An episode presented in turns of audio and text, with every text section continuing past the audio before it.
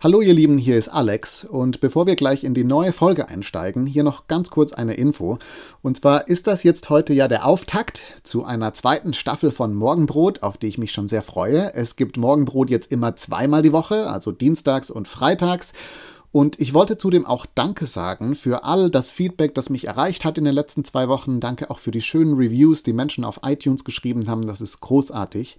Und schließlich, ähm, falls ihr Interesse habt, Morgenbrot nicht nur zu hören, sondern auch nachzulesen, dann könnt ihr jetzt eine E-Mail schreiben an morgenbrot.posteo.de und dann bekommt ihr immer dienstags und freitags eine E-Mail, in der ihr sowohl den Link für die Podcast-Ausgabe findet, aber eben auch den Link zu einer Seite, auf der ihr die Folge dann nochmal nachlesen könnt. Das einfach vorab als Info und jetzt legen wir los.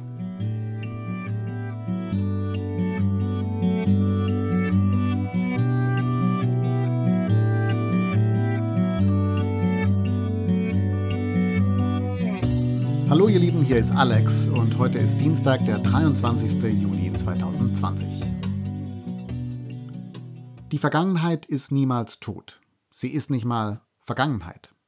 Diese beiden Sätze stammen von William Faulkner, einem Schriftsteller aus dem 20. Jahrhundert, und ich habe sie gehört in einem TED Talk von Brittany Cooper, einer afroamerikanischen Autorin und Aktivistin, die in diesem Talk über die Zusammenhänge von Rassismus und Zeit spricht. Also darüber, wie sich Rassismus auf unsere Kategorien von Vergangenheit, Gegenwart und Zukunft auswirkt. Und gleich vorweg, der ganze Vortrag ist brillant und ich empfehle euch unbedingt, ihn komplett nachzuhören auch wenn man dazu sagen muss, dass er sehr gehaltvoll ist und ich ihn zumindest zweimal hören und dann noch das Skript nachlesen musste, bis ich so den Eindruck hatte, ich habe ihn komplett verstanden. Aber es lohnt sich wirklich, ihn anzuhören. Es lohnt sich. Die Vergangenheit ist niemals tot. Sie ist nicht mal Vergangenheit. Mit diesem Statement reagiert Britney Cooper auf eine Erfahrung, die sie als schwarze Person in Amerika immer wieder gemacht hat und immer noch macht. Sie sagt, wann immer sie irgendwo aufsteht und sagt, Leute, Rassismus ist immer noch ein wichtiges Thema hier, steht irgendeine weiße Person auf und sagt, Lady, you're stuck in the past. Liebe Frau, du hängst in der Vergangenheit fest. Warum kannst du das nicht mal loslassen? Warum könnt ihr das nicht mal loslassen? Wir sind doch längst darüber hinweg. Das ist so immer wieder ihre Erfahrung. Und in ihrem Talk macht Britney Cooper jetzt ein paar interessante Beobachtungen zu dieser Erfahrung. Also zum Beispiel sagt sie, ist es doch interessant, dass diese Person, wie viele andere weise Menschen auch, völlig souverän bestimmt, dass Rassismus in die Kategorie Vergangenheit gehört. Sie nennt das dann, weise Menschen herrschen über die Zeit und meint damit, dass weise Menschen gerne bestimmen, was in welche Zeit gehört. Also was inzwischen Vergangenheit ist und worüber sie mal besser hinwegkommen sollte und was schon in die Gegenwart gehört und deshalb noch aktuell ist, man diskutieren kann. Und das ist natürlich eigentlich ziemlich willkürlich an der Stelle. Wie das der Comedian Michael Chema auf großartige Weise auf den Punkt gebracht hat, als er gesagt hat, Sklaverei, das ist doch 400 Jahre her, ja, kommt mal drüber hinweg. Rassentrennung, also komm, das ist doch jetzt echt mal ewig her, das ist in der Vergangenheit, lasst es doch mal da. Polizeigewalt gegen Schwarze. Naja, das ist jetzt auch schon wieder zwei Wochen her. Lass das doch mal los. Kommt doch mal drüber hinweg. Aber 9-11, never forget. Es gibt eine Herrschaft. Es gibt eine Deutungshoheit über die Zeit. Menschen definieren für andere, wann es Zeit ist, die Vergangenheit loszulassen und endlich mal in der Gegenwart anzukommen. Wie lange darf eine Wunde beweint werden? Wann muss sie verheilt sein? Das entscheiden die Herren über die Zeit. Die anderen vorwerfen, sie hingen noch in der Vergangenheit fest. Und allein das fand ich schon eine sehr bewegende Beobachtung. Aber Britney Cooper fängt da gerade erst an. Denn dann kommt dieses Zitat: Die Vergangenheit ist niemals tot. Sie ist nicht mal Vergangenheit, womit sie dann quasi so den entscheidenden Denkfehler aufzeigt, den wir alle wahrscheinlich in Blick auf die Vergangenheit oft machen. Und zwar, dass selbst wenn Dinge jetzt im Gestern liegen oder wir Dinge ins Gestern schieben und sagen, lass das doch mal los, das ist doch heute nicht mehr so, dann sind wir mit diesen Themen ja trotzdem noch lange nicht fertig, weil wir tragen unser Gestern immer mit uns herum. Wir tragen unser Gestern immer mit uns herum. Das ist dann so ihre große These. Und sie füllt sie dann auch direkt mit Leben. Also sie sagt dann zum Beispiel, wir tragen unsere Familiengeschichte mit uns herum. was wir in unserer Kindheit erlebt haben, was unsere Eltern und auch deren Eltern in ihrer Kindheit erlebt haben, was da an Werten, an Verhaltensweisen, an Instinkten antrainiert und weitergegeben wurde, das steckt ganz, ganz tief in uns drin und das gehört zu unserem Heute, auch wenn es natürlich in unserem Gestern liegt. Oder sagt sie dann, wir tragen die Geschichte der Menschen, zu denen wir in gewisser Weise gehören, mit uns herum. Menschen unserer Ethnie, Menschen unserer Nation, Menschen unserer Religion und so weiter, was diese Menschen durchleben mussten oder wie sie sich auch teilweise aufgeführt haben. Dabei jetzt zu sagen, naja, das war doch gestern, heißt eigentlich schlicht zu ignorieren, was wir von diesen Menschen übernommen haben, wo wir inzwischen dagegen ankämpfen oder was einfach so mitwabert bei uns als Teil dessen, wer wir heute sind wie wir unser Leben sehen, wie wir uns selbst verstehen. Das Gestern ist da auf ganz massive Weise auch im Heute mit dabei. Die Vergangenheit ist niemals tot. Sie ist nicht mal Vergangenheit. Diese beiden Sätze haben mich stark bewegt in diesem großen Horizont, aber sie haben mich auch bewegt auf ganz persönlicher Ebene.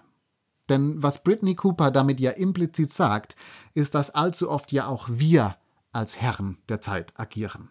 Und dass wir dieses Ach, das war gestern, ich lebe jetzt aber im Heute, doch allzu schnell dazu benutzen, um so die negativen Aspekte unserer Gegenwart so schnell wie möglich in die Vergangenheit zu schieben und uns damit von den Dingen freizumachen, mit denen wir uns einfach nicht mehr auseinandersetzen wollen. Und so sagen wir dann vielleicht Sätze wie Ach, dass bei uns zu Hause immer geschrien wurde, wenn es Streit gab, das habe ich nicht übernommen, ich bin da anders, das habe ich hinter mir gelassen, das war gestern. Oder dass ich mit meinem Projekt damals gescheitert bin, hey, das war in Köln damals, ich wohne jetzt in Berlin, das heißt, das war irgendwie gestern. Oder dass ich da so die Kontrolle verloren und meinen Partner damit so verletzt habe, das ist jetzt auch schon wieder ein Monat her. Das bin nicht mehr ich, das war gestern. Rassismus, das war gestern. Judenhass und Nazis und so, das war ja nicht unsere Generation, das war gestern. Wir wollen Distanz schaffen. Wir wollen gern einen Neuanfang hinlegen. Und das ist ja auch verständlich, sagt Brittany Cooper. Aber eigentlich schießen wir uns damit ins eigene Knie. Denn damit erlauben wir diesen Dingen schlicht, nicht nur unsere Vergangenheit immer noch fest im Griff zu haben, sondern eben auch unsere Zukunft, weil wir unsere Vergangenheit eben immer mit uns herumtragen. Sie prägt uns, sie beeinflusst unsere Emotionen, unsere instinktiven Reaktionen unsere Gedanken, unsere Sicht auf diese Welt, auf uns selbst und auf die Menschen um uns herum. Und wo wir das nicht sehen und einfach so einen Schlussstrich ziehen und neu anfangen wollen, da verneinen wir eigentlich nur, welche Kraft die Vergangenheit immer noch bei uns hat. Zu sagen, das war gestern, aber ich bin heute, bedeutet eigentlich nur, sich weiter von der Vergangenheit kontrollieren zu lassen.